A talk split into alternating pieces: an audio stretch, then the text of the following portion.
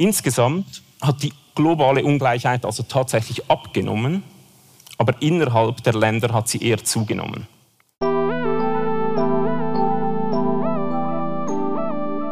Da sieht man klar, dass es zwei getrennte Welten gab. Eine arme und eine reichere. Über die Zeit hat sich dieses Bild extrem verändert. Zum einen in Afrika, wo vor allem in extrem armen Schichten ein großes Bevölkerungswachstum stattfand.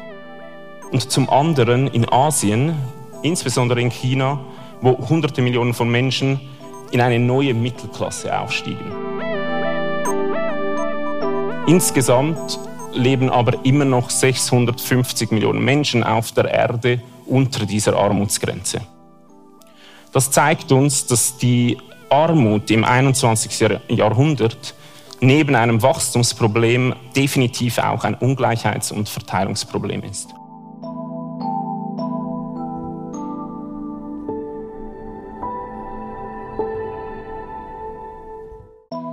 Dario Meili ist Doktorand am Lehrstuhl für Entwicklungsökonomie an der ETH Zürich. Und seit 2018 forscht er über soziale Ungleichheit und Armut. Seine Arbeit führte ihn in die USA, nach Kenia, Ghana, Malawi und Bangladesch. Dario Meili hat für uns die folgende Frage beantwortet. Steigt die Ungleichheit oder sinkt sie? Den Vortrag, den ihr gleich hört, hielt Miley im November 2022 im Bernischen Historischen Museum.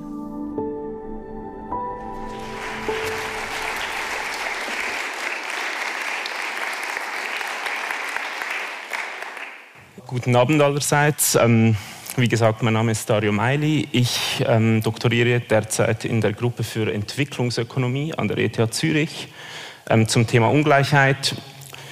Ähm, wie schon gesagt, in den letzten Jahren ist das Thema Ungleichheit immer mehr in den Fokus der Öffentlichkeit gerückt. Und egal, ob es dabei um die Auswirkung der Altersvorsorge auf die Ungleichheit ähm, oder darum geht, wie die Pandemie die soziale Schere weiter geöffnet hat, das Thema wird auf jeden Fall, wie Sie hier sehen, auch in der Presse heiß diskutiert. Aber hat die Ungleichheit global gesehen tatsächlich zu oder abgenommen? Bevor ich die Antwort auf diese Frage gebe, möchte ich zuerst von Ihnen hören, was Sie denken.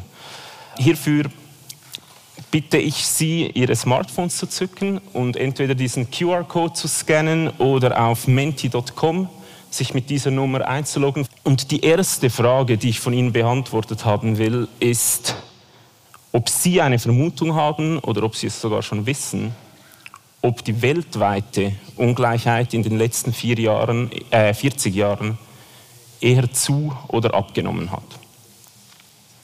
Ähm, vielleicht könnte mir mal kurz jemand, der schon eingeloggt ist, sagen, ob das klappt. Ja? Noch ein paar Voten kommen hier noch rein. Aber ich glaube, es zeigt sich schon ein bisschen, es zeichnet sich schon ein bisschen ein Bild ab 28 Leute glauben, die Ungleichheit hätte zugenommen, 13 glauben, sie hat abgenommen, 5 glauben, sie ist etwa gleich geblieben. Und 6 sagen, es kommt darauf an. Nimmt mich wunder, ob die sich einfach nicht auf eine Antwort committen wollen oder ob die das effektiv glauben, aber das werden wir sehen. Die zweite Frage, die ich von Ihnen beantwortet haben will, ist, ob man mit einem Schweizer Medianeinkommen, also einem Schweizer Durchschnittseinkommen von 6.665 Franken, ob man, also zu wel, welche Prozentzahl ärmer ist als, als Person mit diesem Medianeinkommen. Also mit einem Durchschnittseinkommen von 665 ist man reicher als bla bla bla Prozent der gesamten Weltbevölkerung. Hier können Sie auch eine Schätzung abgeben. Ich glaube, es tröpfeln hier noch ein paar Voten rein, aber ich glaube, es zeichnet sich doch schon ein bisschen ein Bild ab. Also alle Leute glauben zumindest, dass man reicher ist als 50 Prozent der Weltbevölkerung. Die meisten sind überzeugt, dass es wahrscheinlich gefühlt um die 90, 95 Prozent sind. Schauen wir mal, was die Fakten sagen. Mit einem Medianeinkommen von 6.665 Franken ist man reicher als 96 Prozent. Einkommensmäßig natürlich, nicht vermögensmäßig.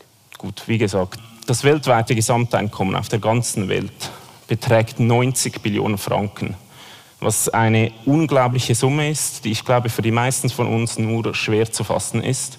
Pro Person entspricht das etwa einem Durchschnittseinkommen von 12.000 Franken im Jahr. Pro Monat sind das 1000 Franken, pro Tag 33 Franken.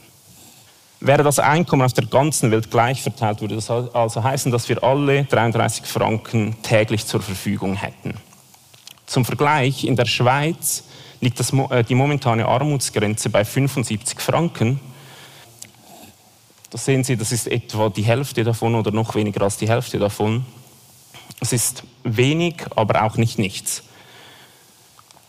Die internationale Armutsgrenze, also die Grenze, die angibt, ab wann man in extremer Armut lebt, liegt neu bei 2,15 internationalen Dollar pro Tag. Das ist etwa 15 Mal weniger als die 33 Franken, ähm, die jeder Mensch bei Gleichverteilung zur Verfügung hätte. Insgesamt leben aber immer noch 650 Millionen Menschen auf der Erde unter dieser Armutsgrenze. Das zeigt uns, dass die Armut im 21. Jahrhundert neben einem Wachstumsproblem definitiv auch ein Ungleichheits- und Verteilungsproblem ist. Und übermäßige Ungleichheit deshalb etwas ist, was uns zumindest in der langen Frist Sorgen bereiten sollte. Motiviert durch diese Fakten möchte ich heute mit Ihnen die Frage, der Frage nachgehen, ob, das, ob die weltweite Ungleichheit in der jüngeren Vergangenheit eher zu oder abgenommen hat. Und dazu werde ich Ihnen zuerst einmal einen weltweiten Überblick äh, zur momentanen Ungleichheit geben und dann die Entwicklung ähm, über die Zeit beschreiben. Als nächstes werde ich Ihnen den Unterschied zwischen Ungleichheit inner und zwischen, innerhalb und zwischen Ländern näher bringen und zeigen, dass die erste Frage unterschiedlich ausfällt, je nachdem, welches dieser zwei Konzepte man anwendet. Und zum Schluss bespreche ich, wie es mit der Ungleichheit in der Schweiz aussieht und welche Fallstrecke sich sonst noch so verbergen, ähm, wenn man die Ungleichheit in einem reichen Land wie der Schweiz analysieren will. Nun, um all diese Fragen zu beantworten, ähm, gilt es aber zuerst mal abzugrenzen, auf welche Formen der Ungleichheit wir uns in dieser Präsentation jetzt beziehen. Da diese Veranstaltung ja, wie Sie alle wissen, unter dem Namen Das entfesselte Geld läuft, ähm, werde ich mich heute Abend hauptsächlich auf monetäre Ungleichheit ähm, beschränken. Das heißt Ungleichheit in Einkommen oder Vermögen zwischen ähm, einzelnen Individuen, ganzen Gruppen von Menschen oder auch zwischen ganzen Ländern. Natürlich gibt es andere, genauso relevante Formen der Ungleichheit, zum Beispiel in Bildung, der Gesundheit oder dem Zugang zu öffentlichen Infrastrukturen. Aber für heute beschränken wir uns mal nur auf den monetären Aspekt, da das sonst irgendwie den Scope dieses, dieses Vortrags sprengen würde. Gut. Um die Ungleichheit zu messen, werden eine Vielzahl verschiedener Indikatoren und Maßeinheiten verwendet. Aber eine der einfachsten ist meiner Meinung nach ähm, das Verhältnis zwischen den Einkommen der reichsten 10 Prozent in einem Land geteilt durch die Einkommen der ärmsten 50 Prozent. Wie wir hier auf dieser Grafik sehen, reicht dieses Verhältnis von 5 in der Slowakei bis zu einem Verhältnis von 56 in Südafrika. In anderen Worten ist das Einkommen der reichsten 10 Prozent in Südafrika 56 Mal höher als das der ärmsten 50 Prozent, während es in der Slowakei nur fünfmal so viel sind. Interessant ist hier aber auch, dass einige ärmere Länder ähm, vergleichsweise tiefe Ungleichheitswerte aufweisen, während einige reichere Länder ähm, ziemlich ungleich sind. Zum Beispiel weisen Guinea, Mauretanien oder Nigeria tiefe Ungleich, äh, Ungleichheitswerte auf, ähm, die vergleichbar sind mit denen aus den USA. Aber trotzdem finden sich die größten Ungleichheiten, wie Sie hier sehen, immer noch im südlichen Afrika und in Lateinamerika. Wenn wir vorerst mal beim Einkommensverhältnis der reichsten 10% verglichen mit den ärmsten 50% bleiben, könnte man definitiv zum Schluss kommen, dass die globale Ungleichheit, hier dargestellt in Rot, über die letzten 40 Jahre abgenommen hat. Während die reichsten 10% vor 40 Jahren 40 Mal so viel ähm, wie die ärmsten 50% hatten, sind es heute nur noch 30 Mal so viel. Gleichzeitig sind ein paar regionale Trends erkennbar. Zum Beispiel in Subsahara-Afrika oder Ostasien hat die Ungleichheit tendenziell abgenommen, währenddem sie in ähm, Südasien und Nordamerika zugenommen hat. In Europa, hier die unterste Linie, blieb die Ungleichheit in den letzten 40 Jahren nach einem kleinen Anstieg relativ stabil. In Lateinamerika ist die Ungleichheit auf sehr hohem Niveau seit 40 Jahren praktisch unverändert hoch. Nun, wenn man sich diese Verteilung ein bisschen mehr im Detail anschaut, äh, anschaut, sieht man, wo diese Verringerung in der globalen Ungleichheit genau stattfand. Im Jahr 1971 konzentrierte sich die überwältigende Mehrheit der armen Menschen auf der Welt auf Asien. Und es gab wie eine, eine verhältnismäßig reiche Oberschicht in den Amerikas und in Europa. Da sieht man klar, dass es zwei getrennte Welten gab. Eine arme und eine reichere. Über die Zeit hat sich dieses Bild extrem verändert. Zum einen in Afrika wo vor allem in extrem armen Schichten ein großes Bevölkerungswachstum stattfand und zum anderen in Asien, insbesondere in China, wo Hunderte, von Millionen, Hunderte Millionen von Menschen in eine neue Mittelklasse aufstiegen. Die Einkommensverteilung wurde also insgesamt gleicher. Aber wieso sind sich dennoch viele Forscher, wie zum Beispiel Thomas Piketty, den wir im letzten Vortrag schon gesehen haben, der Meinung, dass die Ungleichheit zugenommen hat? Nun, einige Antworten dazu liefert uns die sogenannte Elefantenkurve.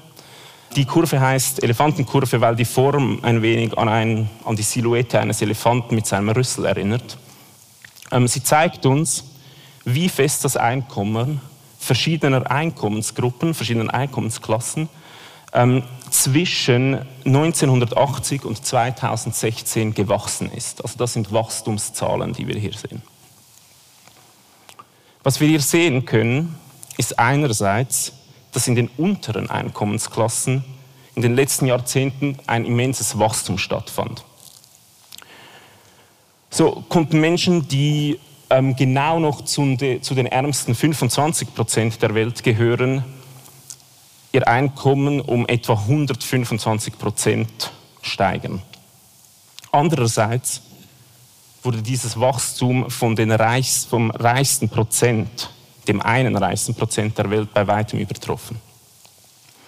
Zum Beispiel konnten die reichsten 80.000, also der oberste Punkt hier, die reichsten 80.000 Menschen der Welt, ihr Einkommen um mehr als 225 Prozent steigern.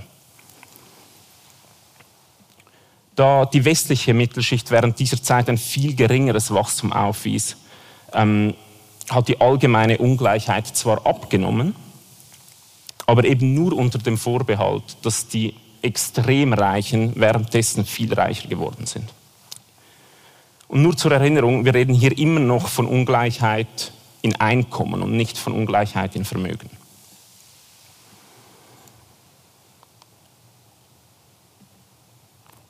Ähm, für Europa und die USA, wo es längere Zeitreihen gibt, können wir uns den Anteil der reichsten 10 am, am Gesamteinkommen über, die, über das letzte Jahrhundert ein bisschen genauer anschauen.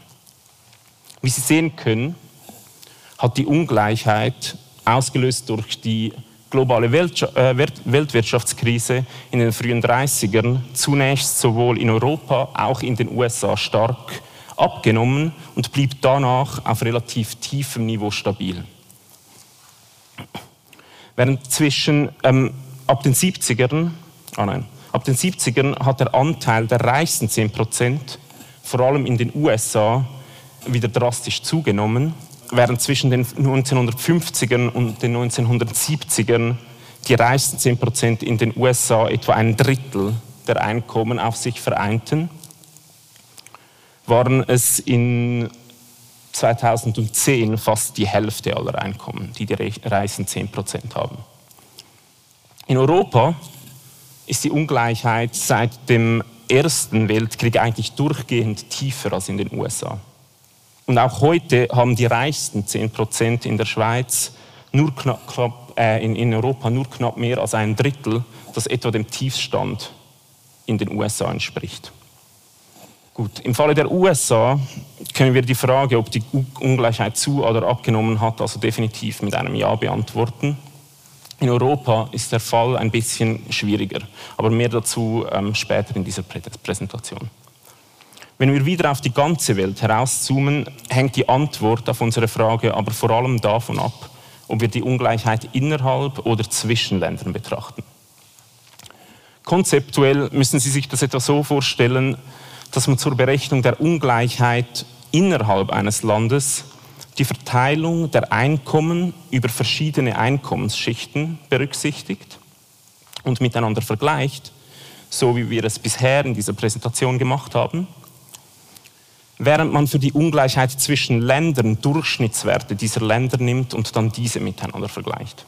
Wenn man den globalen Trend in Einkommensungleichheit innerhalb und zwischen den Ländern ähm, aufsplittet, zeigt sich, dass die Ungleichheit innerhalb der Länder, die unterste Linie hier, seit den 1970ern eher ein bisschen zugenommen hat.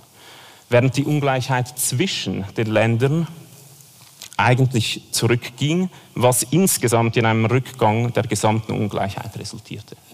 Aus dieser Grafik lässt sich auch ableiten, dass die Hauptverschiebung ähm, dieser beiden Trends fast zur gleichen Zeit stattfand, nämlich in den frühen Jahren des 21. Jahrhunderts.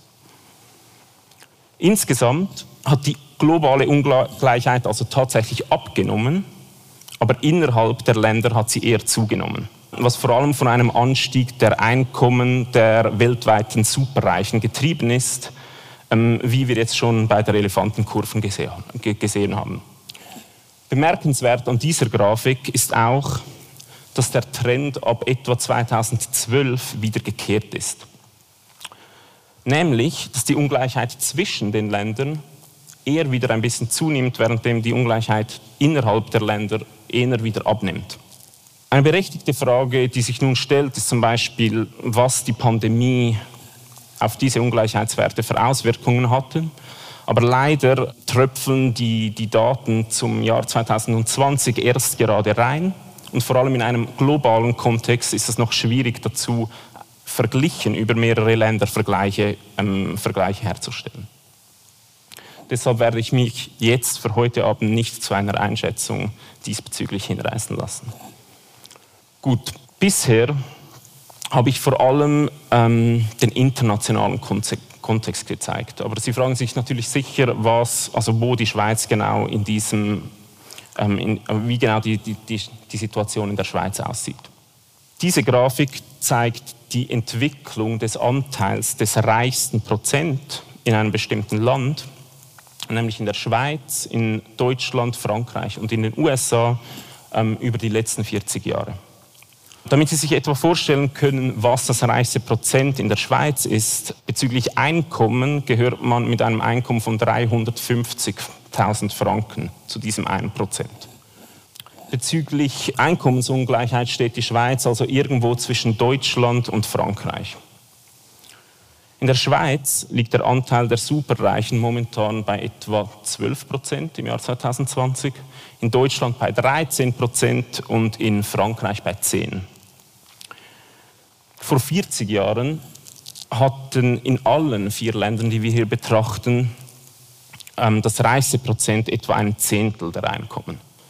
Dieser Anteil blieb in den europäischen Ländern über diese 40 Jahre relativ stabil, währenddem er für die USA markant zugenommen hat. Nun, viele von Ihnen fragen sich wahrscheinlich berechtigterweise, welche Rolle Steuern bei dieser Entwicklung spielen. Nun, auf der linken Seite sehen Sie die gleiche Grafik wie vorher, bei der die Einkommen vor den Steuern berücksichtigt wurde. Und auf der rechten Seite sehen Sie wieder die Einkommensungleichheit ausgedrückt im ähm, Anteil der reichsten Prozent, aber nach Steuern.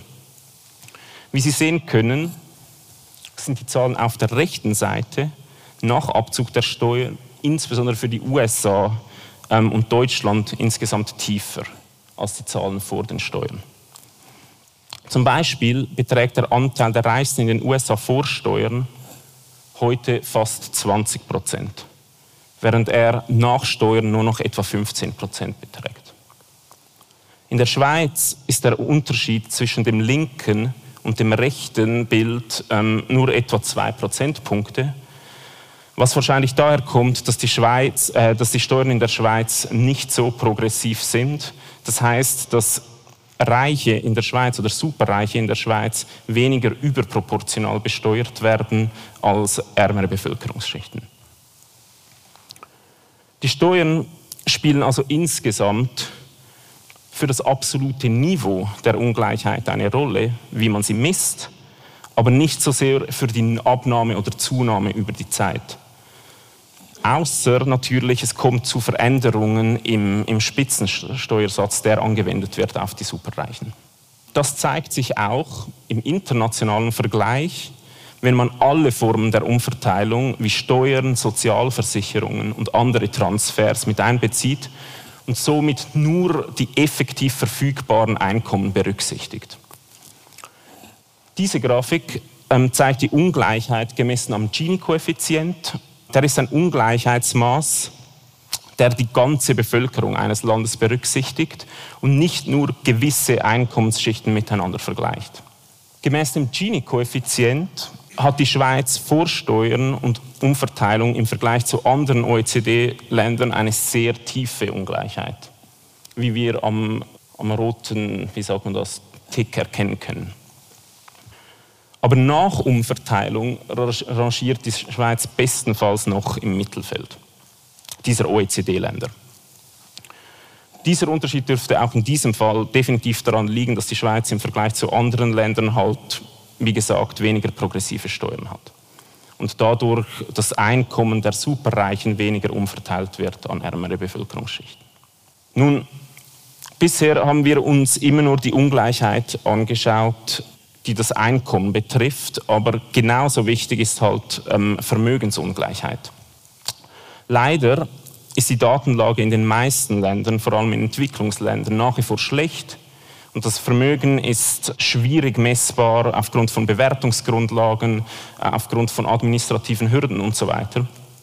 Weshalb ein internationaler Vergleich in Vermögensungleichheit eher schwierig ist und man diesen Statistiken eigentlich nicht zu sehr trauen sollte. Aber für die gleichen vier Länder wie vorhin, ähm, da haben wir relativ gute Daten ähm, und man sieht, dass der Anteil des reichsten Prozent in den USA zwar nach wie vor am höchsten ist, das Vermögen in der Schweiz aber heute definitiv ungleicher ist als noch ähm, in den 80er Jahren.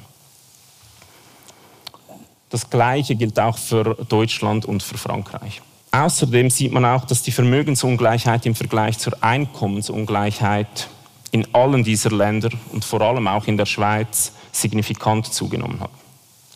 Ähm, zu guter Letzt können Sie sich von dieser Grafik noch mitnehmen, dass die Vermögensungleichheit in allen vier Fällen etwa doppelt oder dreimal, sogar dreimal so hoch ist wie die Einkommensungleichheit. Im Fall der Schweiz äh, bedeutet das, dass das reichste Prozent zwar nur etwa 12 Prozent der gesamten Einkommen auf sich vereint, aber, mehr, aber das reichste Prozent mehr als 30 Prozent der, der gesamten Vermögen besitzt. Leider bin ich kein Experte für französische Steuerpolitik, weshalb ich Ihnen nicht genau erklären kann, woher dieser Höcker da kommt um, um das Jahr 2000 in Frankreich, aber ähm, vielleicht kann mich ja nachher jemand von Ihnen bei einem Bier in der Pause belehren. Ähm, ja, somit wären wir schon am Ende meiner Präsentation. Wenn Sie sich noch weiter informieren wollen, können Sie gerne auf der Seite unserer Forschungsgruppe vorbeischauen. Das ist auf der linken Seite. Oder sich eines meiner aktuellen Projekte runterladen. Das ist ein Working Paper, sehr akademisch, aber trotzdem vielleicht für Sie noch spannend, ähm, wo ich anschaue, inwiefern ähm, Ungleichheit in Bildung mit dem Geschlecht und ethnischen Gruppen in Entwicklungsländern zusammenhängt. Ja, danke vielmals und ich freue mich auf spannende Gespräche in der Pause.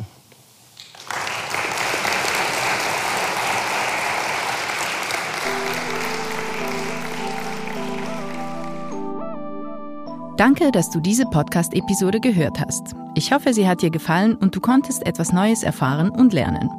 Und wenn du schon mal da bist, lass uns doch eine Bewertung oder ein paar Sternchen da. Das würde uns sehr helfen. Und wenn du mehr Vorträge vom AHA-Festival hören willst, abonniere diesen Podcast und folge uns auf Instagram und Facebook. Auch über Feedback freuen wir uns sehr. Schreib uns eine Mail an am.ah-festival.ch. Aha, ein Podcast für Wissen ist eine Zusammenarbeit von Christoph Fellmann und mir, Anna Matjaschewitsch. Mitproduziert und komponiert hat Nikola Milos Misic.